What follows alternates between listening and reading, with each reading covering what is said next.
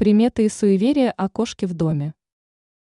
Кошек можно назвать одними из самых любимых домашних животных для большинства людей.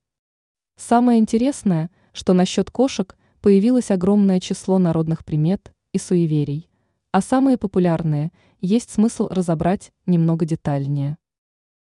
Хранитель домашнего очага. Согласно народным приметам, кошка считается хранителем домашнего очага.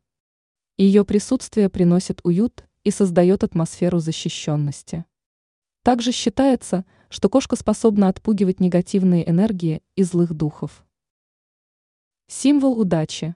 В различных культурах кошка считается символом удачи и благополучия. Конечно, подобная примета не является столь распространенной.